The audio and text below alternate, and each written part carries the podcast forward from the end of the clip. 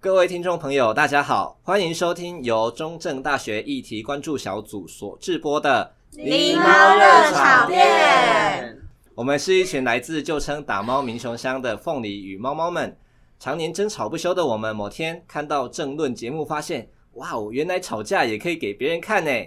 于是狸猫热炒店就这么诞生啦。欢迎大家跟我们一起关心时事，聊议题。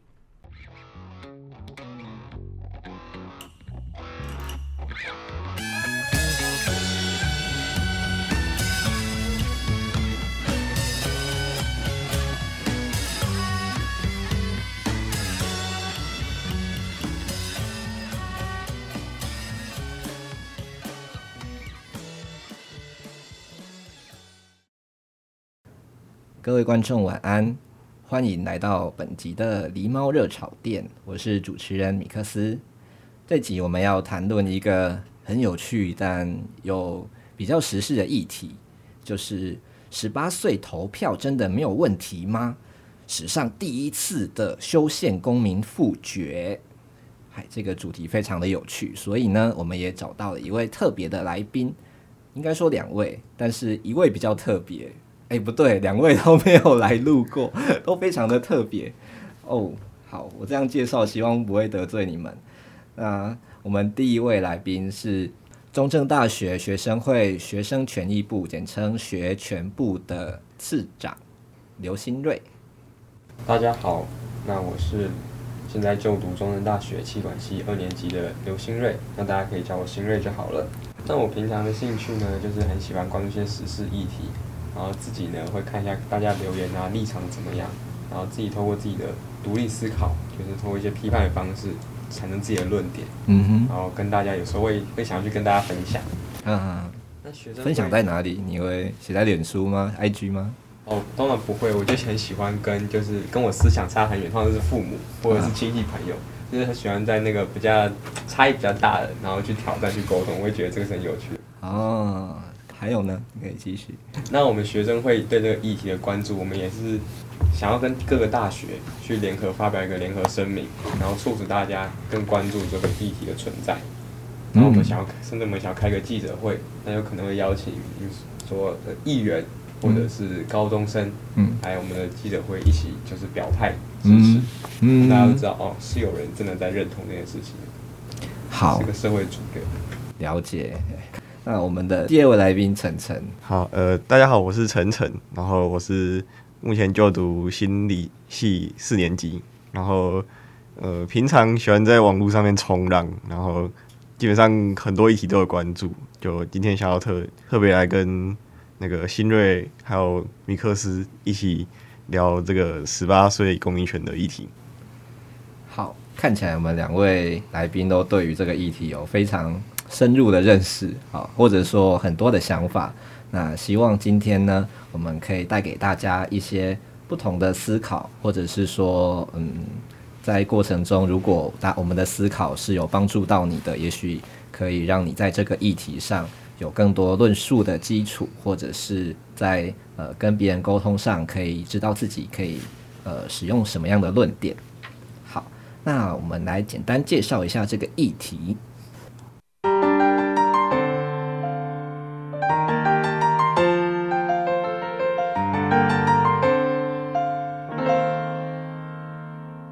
少子化及高龄化的影响正在台湾持续的加剧，全球最低的出生率使得台湾的人口结构向高龄大幅倾斜。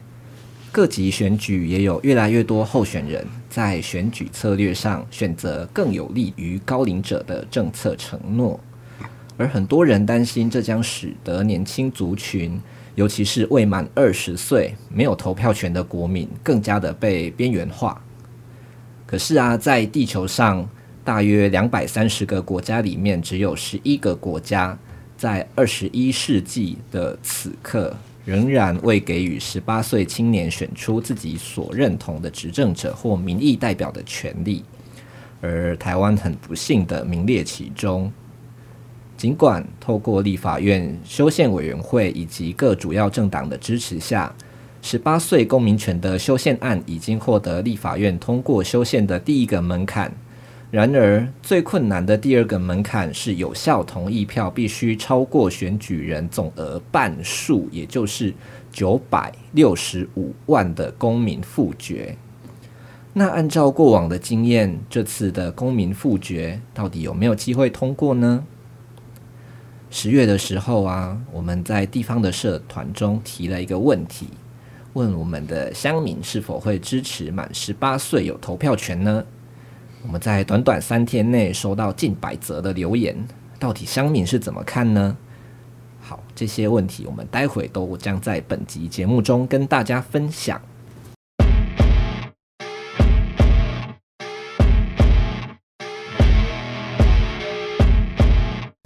那我们首先呢，想要来问，就是两位说，哎，如果你在十八岁的时候就能够投票，你觉得你的世界可能会有什么样的改变吗？相信大家在高中时期都应该有经历过那个惨痛的第八节，就是明明说明书上写说，呃，不不上正课，你只要同意就好，就课后辅导而已。但你会发现，只要你不上正课的时候，啊，不，就是你不去上课的时候呢？老师就说你不上也可以啊，那你的进度或什么的，你就自己想办法吧。这事情相信大家都有很多的感受，然后也会有跟 跟教育部啊，或者是去抗议投诉。但通常教育部给的回复都是查无不法，查无不法。然后你去跟议员反映说，诶，这学校好像都没有按照规则来走。可是你又一看，好像诶，整个全台好像大家都都是这个样子的，好像这个是一个潜规则一样。其实这是一件很非常不合理的事情。那如果是有个十八岁公民权的话，那其实我们可以让那些已经毕业的同学反向去看他们说，诶，高中时期是有这种不合理的制度，但长期来，因为大家可能认为我们没有投票权啊，然后你也不会对我选票有什么影响，所以他就不会继续去帮你处理这件事情。那不知道能不能透过这样十八岁公民权的方式反向过来去影响这个多年来的陋习或者潜规则，可以还给高中生一个正常的呃下课时间。好。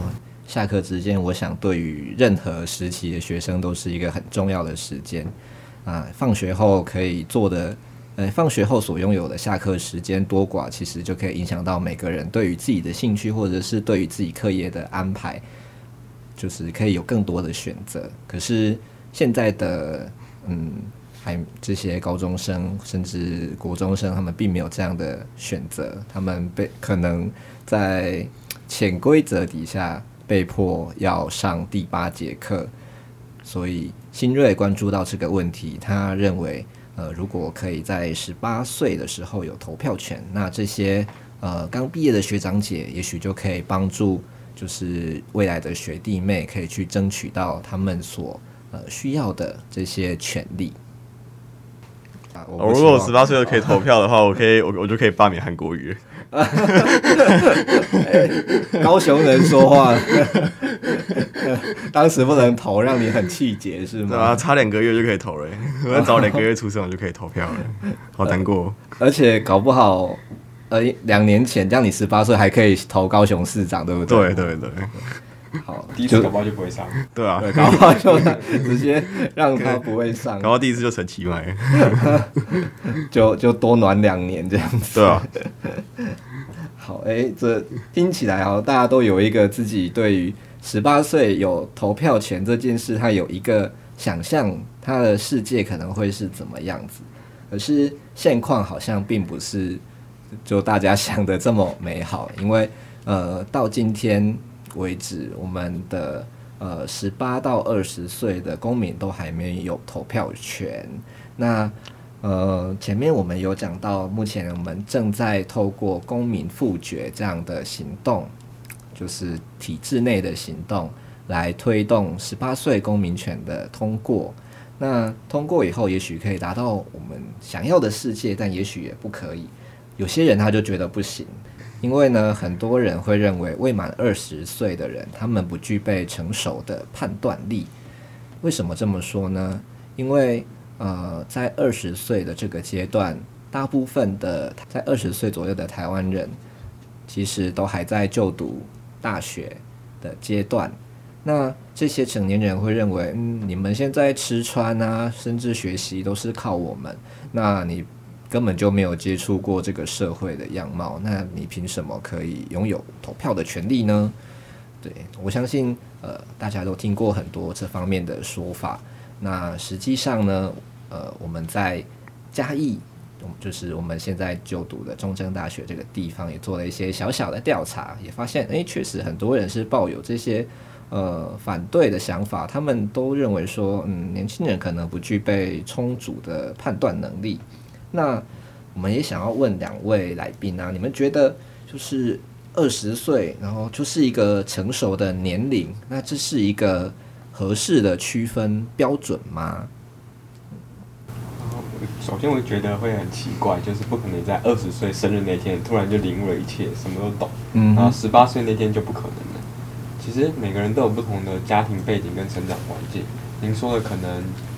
可能还没有接触过社会啊，没有经历过世，没有经过世事，那可能是一些可以反映某部分的情况，但更多有有些同学他可能就是小时候啊就要撑起家计，也会去外面打工啊，然后可能也会想很多，然后也会嗯、呃、照顾好自己的家庭，就在照顾自己的家庭了。嗯，所以是吧？其实应该说我们区分标准是他是否具备独立思考能力，这会是一个比较好的标准。只要他具备独立思考能力，不论他的年龄。他其实就可以有投票权，甚至现在很多成年人，他可能是他是啃老族，他也是拿了家里的钱，嗯、他也是没有出去工作啊，那、嗯、他怎样就有投票权？那为什么我们不把他投票权剥夺呢？所以其实，嗯、呃，在论这个其实是那个年龄的话，其实是一个很奇怪的标准。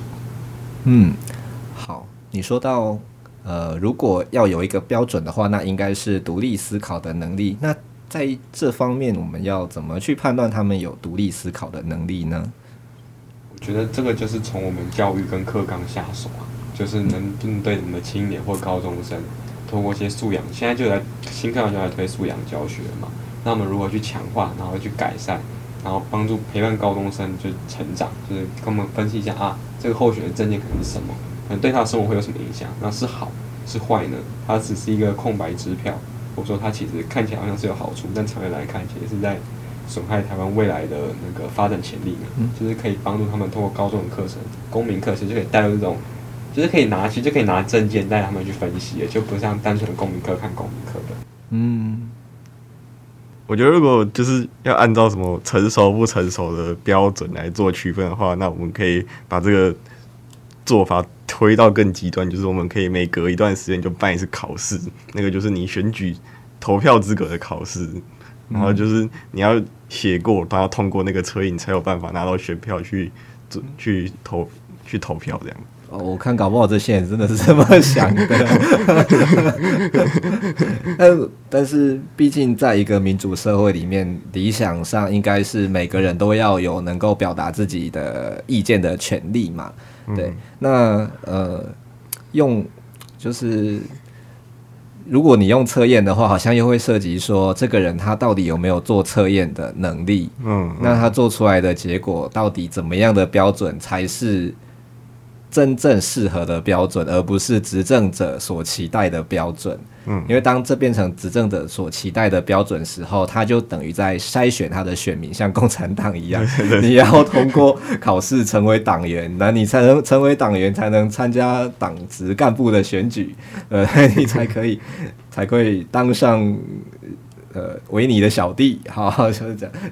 对，那好，所以你们都觉得成熟的年龄不是一个合适的区分标准，对吧？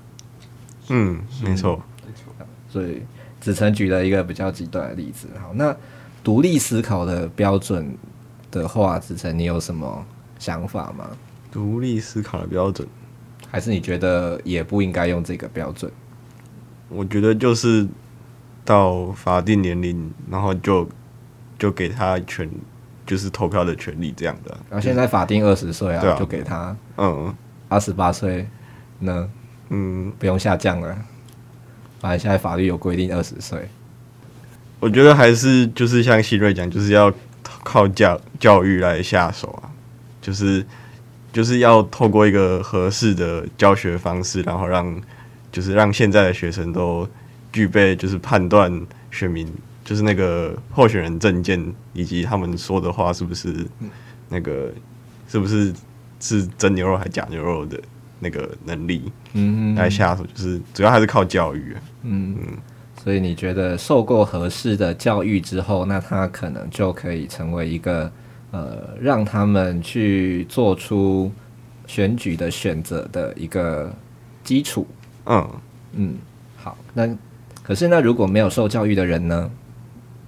你没有经过高中、高职这个阶段，你可能国中毕业，你就在工作了，但你也满十八岁了。你觉得这样的人有投票的资格或权利吗？我觉得可以换一个方式，就我们可以用一个论点，就是权利跟义务的论点去想。其实投票是一种权利，但其实不论他有没有受过教育，他必须为这个社会，譬如纳税、服兵役，甚至。负行者啊，负行者那些对那些都是都是他他对这个社会应该有的义务，或者是他应该要遵守的规范。但他是遵守规范的是权利通啊义务通常权利跟义务通常是伴随而存在的。嗯，当他不一定受过教育，可是他却在为这个社会在默默做贡献的时候，其实他就有这个权利去选择说谁要做人民的公仆，谁要为我们服务。因为嗯彼此都是在互相影响的，所以不可能说。我为这个社会可能默默做一些贡献，但然后我却没办法决定是谁统统治我们，或者是谁提供我们服务，是比较不合理的。所以听起来，你觉得从权利义务的角度，当我们去必须承担一些义务，却没有得到相应的权利的时候，那就是权利跟义务不对等。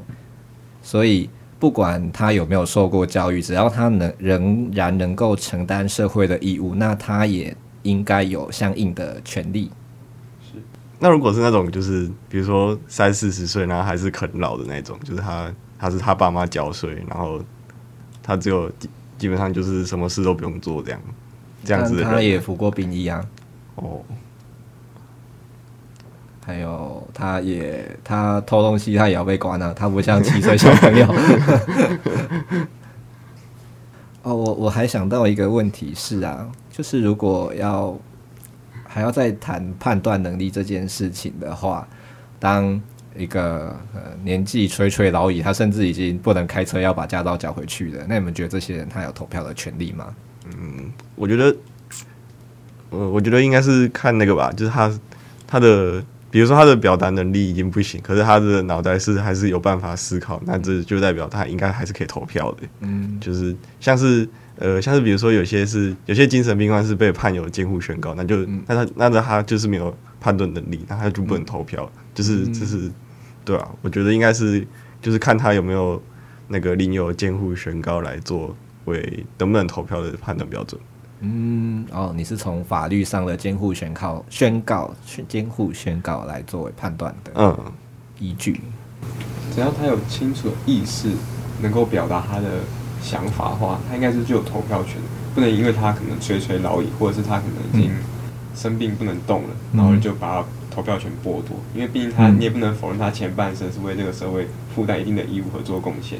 只要他那个意识还存在，他如果是个可能是像刚刚那个晨晨说的，如果他受了监护宣告，他精神能力可能失常，那我们可能就是还是按照法律的话，我们还是要给他监护宣告，可能。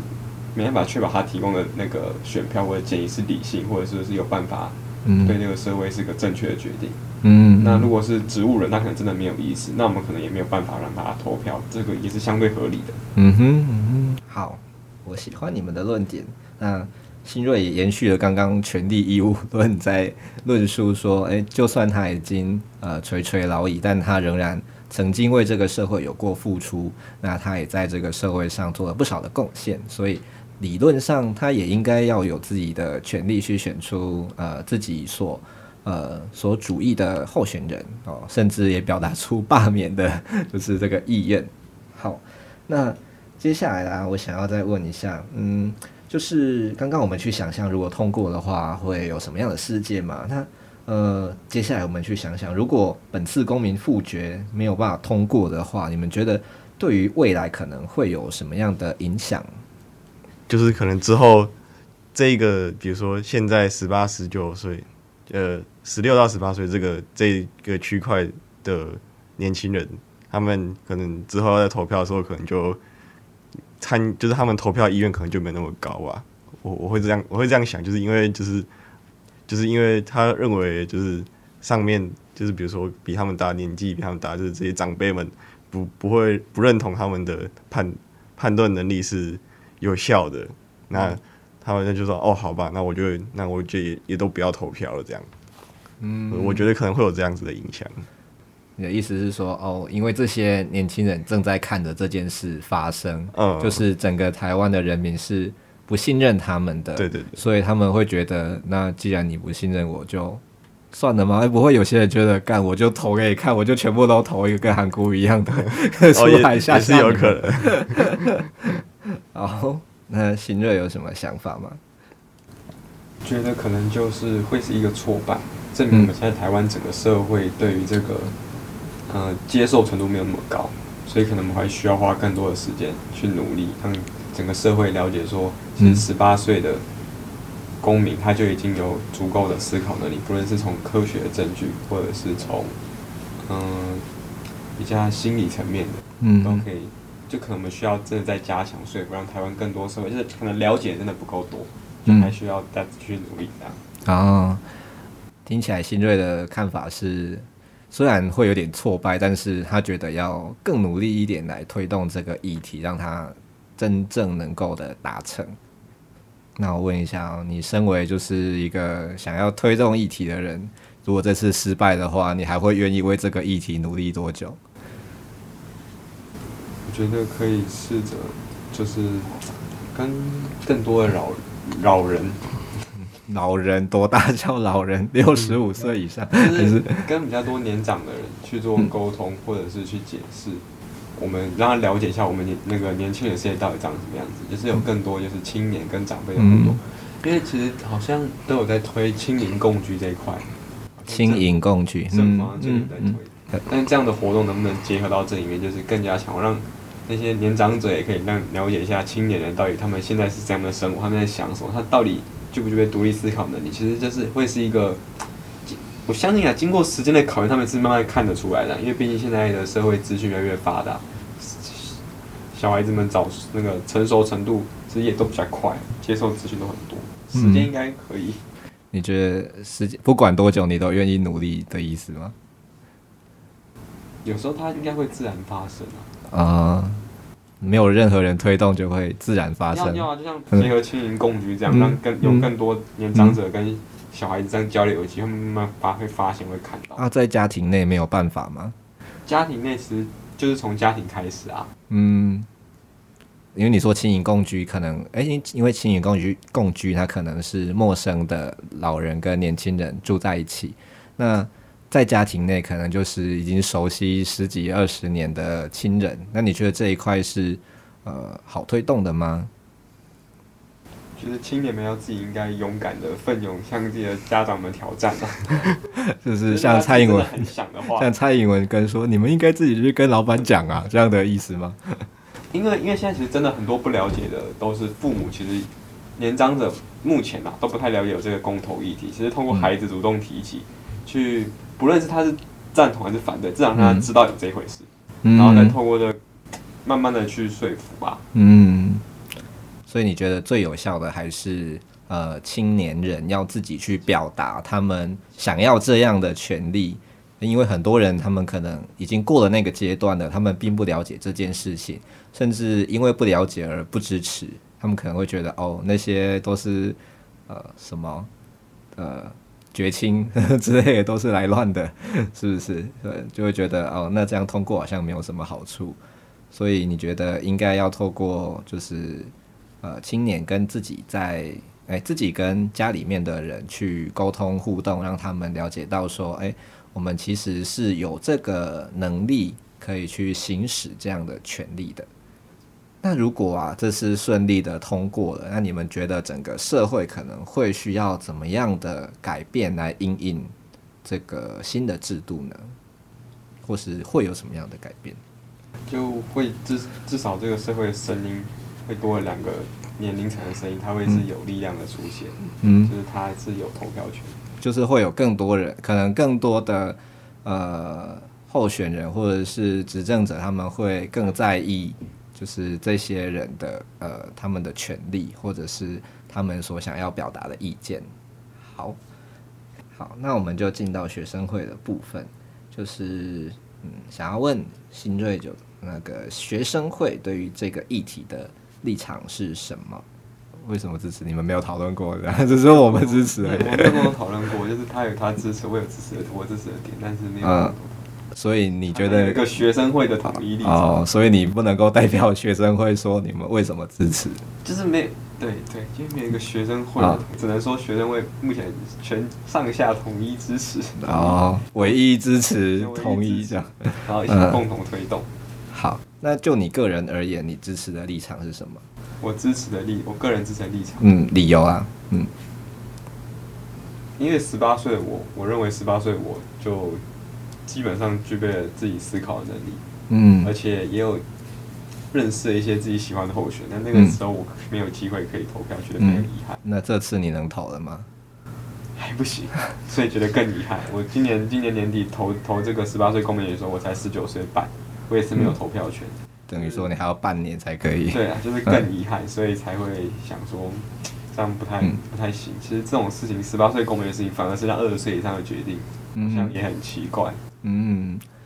好假设我们今天啊，就说哎，过浊水溪之后就不可以投票，然后我觉得现在全台湾人可能都会，就是嗯，南台湾的人可能整个都会暴动，可是大家都不会觉得，哎，那个就是在二十岁的生日之前不能投票的人，也会觉得你也很过分啊，我们就是也很想要投票啊，你凭什么就把我们一刀切开，对吧？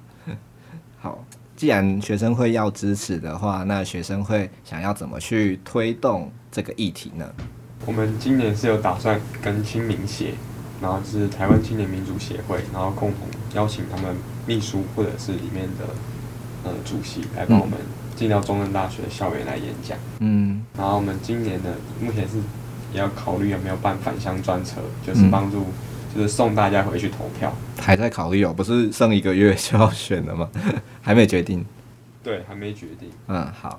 然后我们也有打算跟各个大学发联合声明，呼吁大家去支持这个，支持关注这个案子的存在。嗯，全台湾的大学吗？目前还在找，但是呃，台中大系统就是嗯，中正，然后另外三个是成功、中心跟中山，嗯，是目前是有意愿。是哦，到目前为止至少有找到了，找到了台中大，台中大的四所嘛。啊，隔壁的南华就没有问了。隔壁的南华，南华学生会在这里。我们待会可以跟南华学生会的同学一起 沟通一下。好，除此之外还有什么规划吗？暂时还没有。还有想要做什么？哦。那个我们的部长最近提案说，他想要做一个类似那个连侬墙，就是类似那时候香港反送中的时候，有一个好像有一个小小的地下隧道，然后有很多的那个大家可以海报可以贴自己，变把自己的声音心声留下来。嗯，学我啊，哦，那是我弄的啊，没事，很棒，担心你很好，相信相信我也是有默默在影响一些人的，感谢大家。好，那。听起来就是，呃，学生会也在这个议题上想要做很多的努力。那时间其实也剩不多，我们在我们录音的时候，现在是十月二十七号，所以其实距离投票的时间已经不到一个月了。所以相信在这接下来的这段日子，大家可能会为了推动这个议题会蛮忙的，而且接下来又要期中考了，对不对？可能这三个礼拜大家都会在水深火热中，同时又要关注这些议题。想跟这些人说声辛苦了。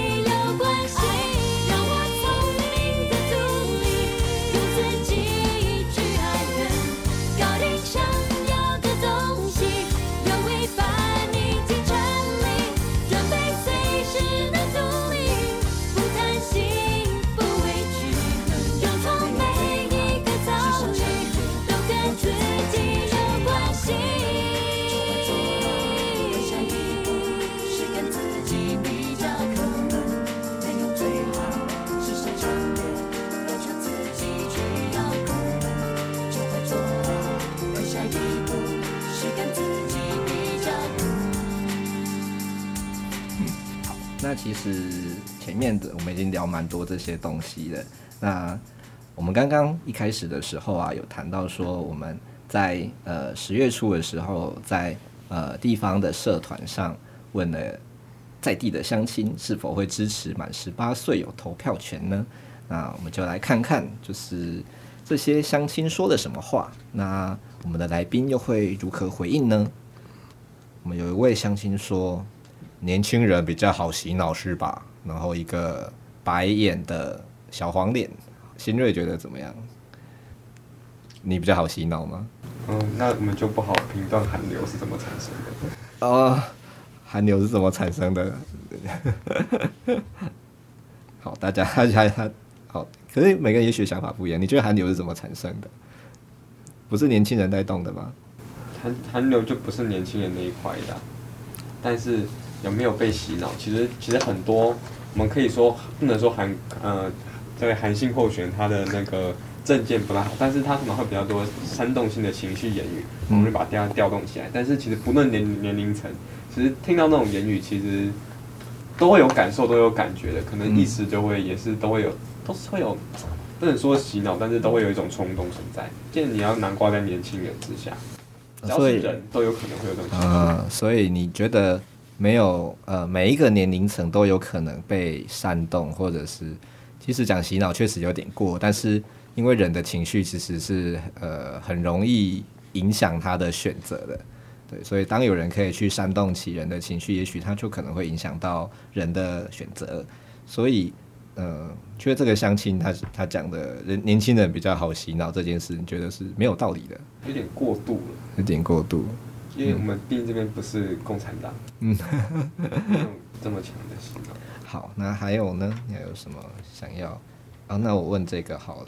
那最好是可以定一下，年满十八岁不可以再伸手跟父母要钱，不可以再跟伸手要钱。我觉得应该没有什么关系吧。他可能觉得就是现在十八岁就是大学生这个年纪，可能没有办法自己赚钱，然后。可能为这个社会，他可能认为就是有为为这个社会付出，就是没有为社会付出，所以他没有权利。哦哦、对，对，对，对对，没有赚钱为社会付出，所以他没有这个投票的权利。嗯、可是基本上，他如果满十八岁，他还是要负刑法跟明年那个民法的责任。嗯，对，所以我觉得，而且如果他不念书，还要被抓去当兵。对对对对对，是吧？好，那。有一些比较奇怪的，我们反正我念一下，如果你们想回应，你们就直接直接回应没关系。好，就是也请把刑法及民法下修到十五岁，执政者不可以做半套，满十岁的都懂。问号好，年龄层不重要，重点是懂不懂。有的老人也不懂政治啊，有的年轻人却有创新跟上国际时代的想法，所以我觉得没有正确答案。好，听起来就是比较支持的。这不是一件好事，因为现在很多年轻人的思想都是很不成熟的，都还太稚气，对于整个社会的影响不好，真的。可是我觉得现在就是那个现在的媒体基本上。很多的部分都是跟特定政党有关系。那只看电视媒体的那些，比如说高中老年人的话，那他们是不是也会被也会也会被整个那个他们媒体所带的风向所影响？那这样是不是也是一个不成熟的行为？嗯哦，因为他们所接收到的资讯可能就已经有点偏颇的认为年轻人就是呃不够成熟，所以其实他们也本身也。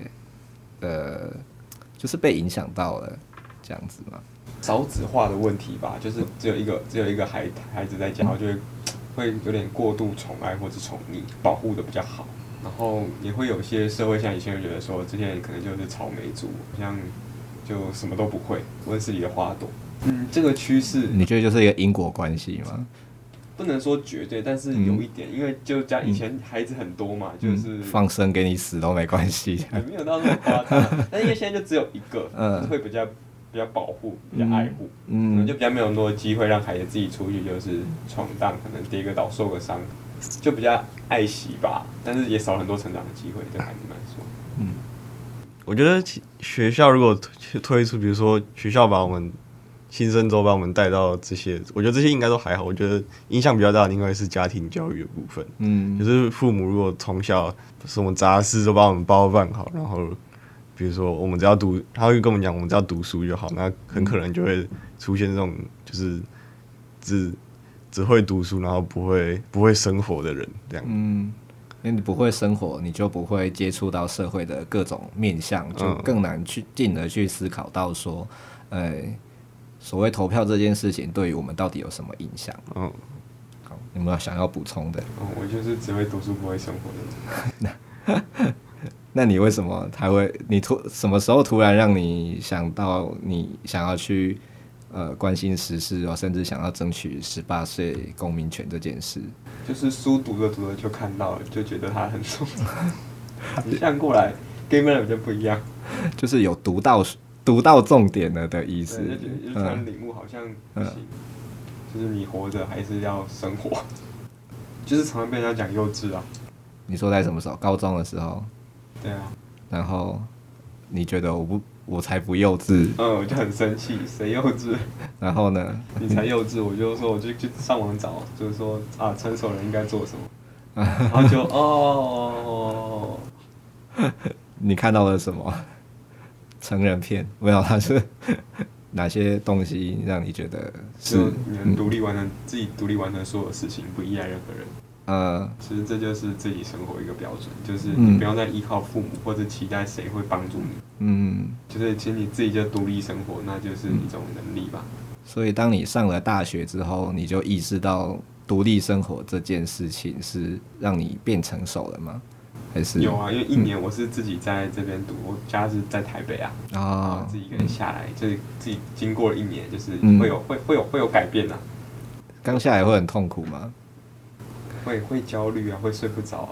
你是你也是在温室里面长大的话，我就是我你 就是什么都帮你宽本本做厚厚的那那种。是，我觉得你现在是一个拥有独立思考跟生活能力的 成年人。好。对，可是高中生就不见得会要到这么远的地方读书，这、嗯、其实也没有这个机会，或者是这个环境、嗯。台北可能比较不会，但是中南部有些会跨区念高中。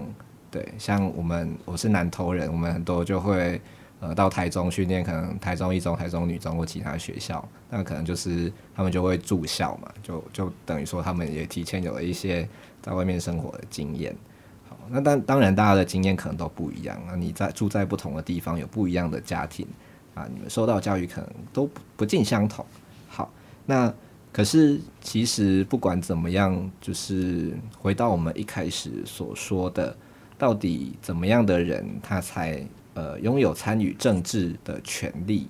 这件事情到底是不是适合用年龄来作为区分？大家也许都可以再思考看看。那我们刚刚有听到新锐用他呃新锐提出的观点是，当一个人他负有义务的时候，他当然也应该要赋予呃得到相应的权利。子成也认为说，就是呃，只要他具备有独立思考的能力，那他都应该要能够去表达他的意见。好，我补充一下那个好新的数据，是在十月二十五号的时候啊，《今周刊》有一篇报道是他在。呃，报道壮壮阔台湾联盟，他公布第二次的民调结果，就是针对复决案，他是否可以跨过九百六十五万票的同意门槛这件事情。那根据调查结果呢，大概还差八十一万票。这八十一万票的关键可能是在中间选民，因为有超过五十一趴的中间选民仍然不知道这件事情，所以。我想，这可能也是呃，想要支持这个议题的人可能可以努力的方向。也就是说，他们可能没有明显的政党倾向，那也不是呃属于青年人这一块，但他们可能是我们最主要可以去诉求、去说服的对象。前面有提到用成熟年龄做一个区分的标准，但是其实成熟它是一个。我们终身都在追追追求跟追随的事情，没有人可以真正的达到成熟。每个人都不断在成长跟学习，都还在苦海挣扎。对，学习是一辈子的事情。嗯，好，谢谢新锐。那子晨有什么想要跟听众说的吗？要跟听众说的吗？嗯，因为听我们听众应该都会去投票吧？会吧？但我们，你当你们把这个。节目带给更多人听的时候，也许就会触及我们所需要的哦。对，就对啊，就就就是希望大家多多投票，这样啊，一定要去投票，也，也不能说什么，就投票看到那个公民权那个就投同意就对了。你这样跟那个互加盟写一个小抄给你有什么不一样？你刚刚才说要大家要有独立思考的能力，你现在就在教大家选你要的，笑死！嗯，你要说什么？回去跟着你的亲朋好友讲这件事情，就是帮我们多多宣传出去。嗯，从自己的亲朋好友开始。就是有那个家家族群、亲友群的，他们都喜欢 po 早安图，我们来 po 自己制作一个早安图。你有做这件事吗？飞机可以做到早安，那个第一次大选，请投同意。好，我们请学生会的学全部来做一个图版给发给大家，请大家传回去自己的，对，传到自己的家庭群组。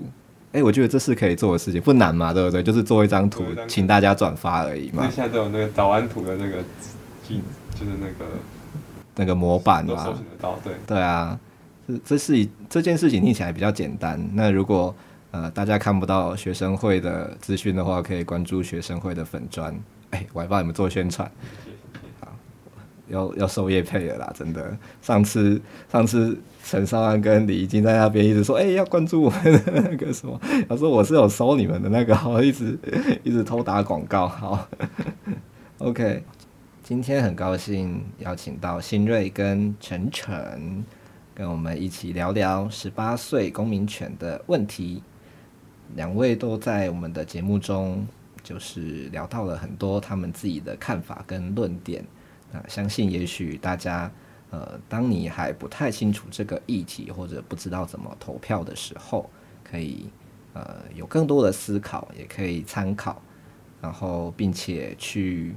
投下自己珍贵的一票，对，我没有要叫你一定要投哪一个，但我自己会希望十八岁的呃十八岁的公民，他既然都已经是民法所承认的公民了，所以在所有的法律中，我们他们唯独所缺少的就是参政的权利，就是所谓的。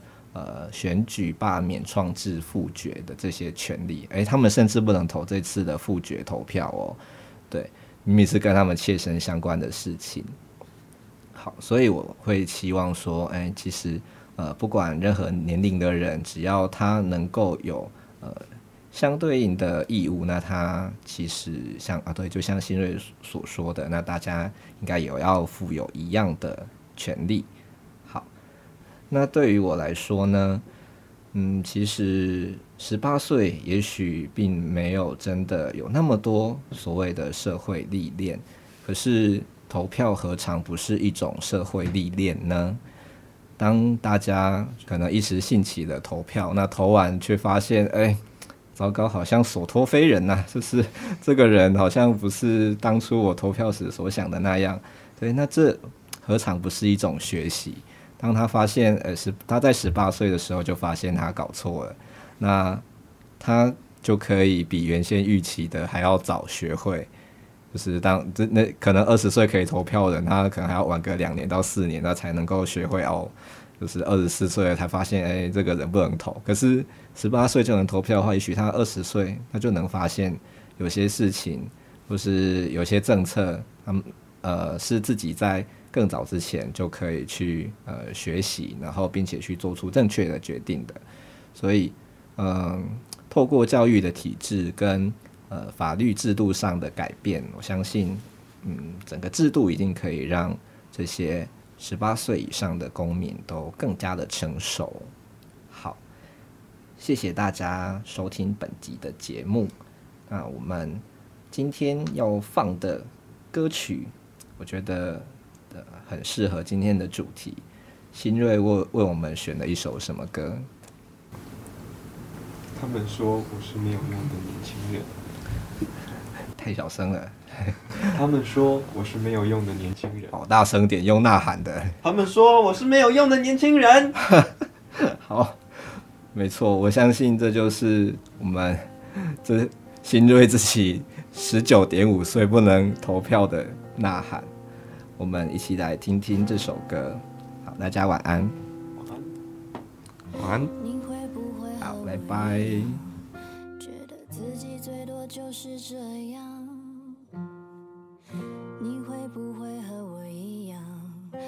把希望寄托在别人的身上？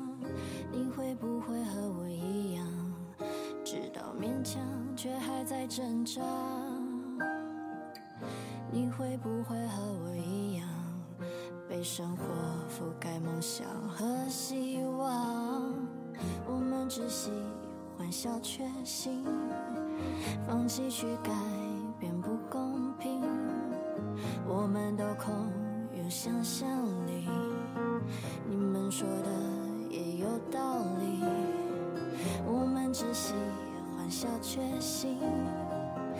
继续改变不公平。我们都空有想象力，你们说的也有道理。他们说我是没有用的年轻人，只顾着自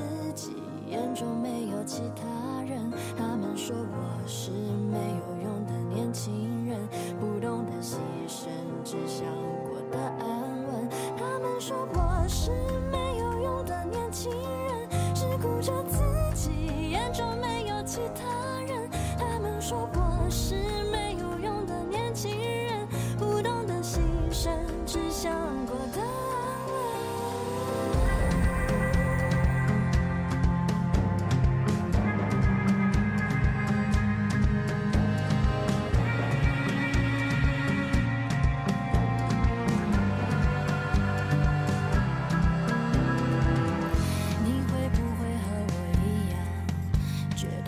最多就是这样。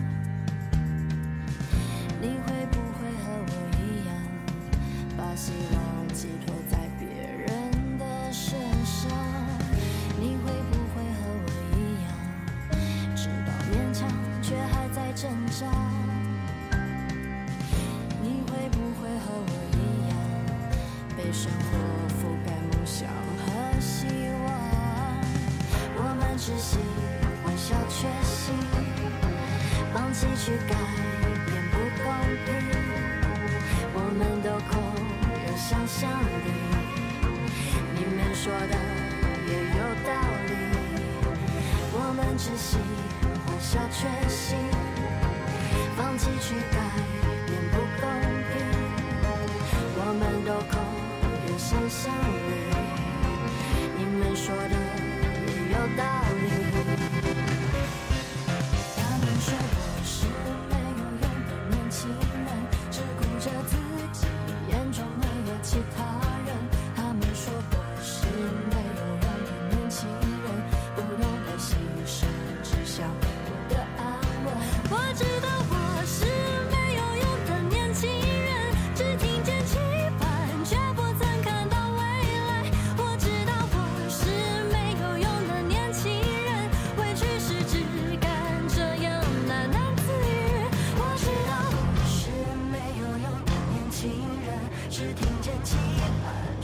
看看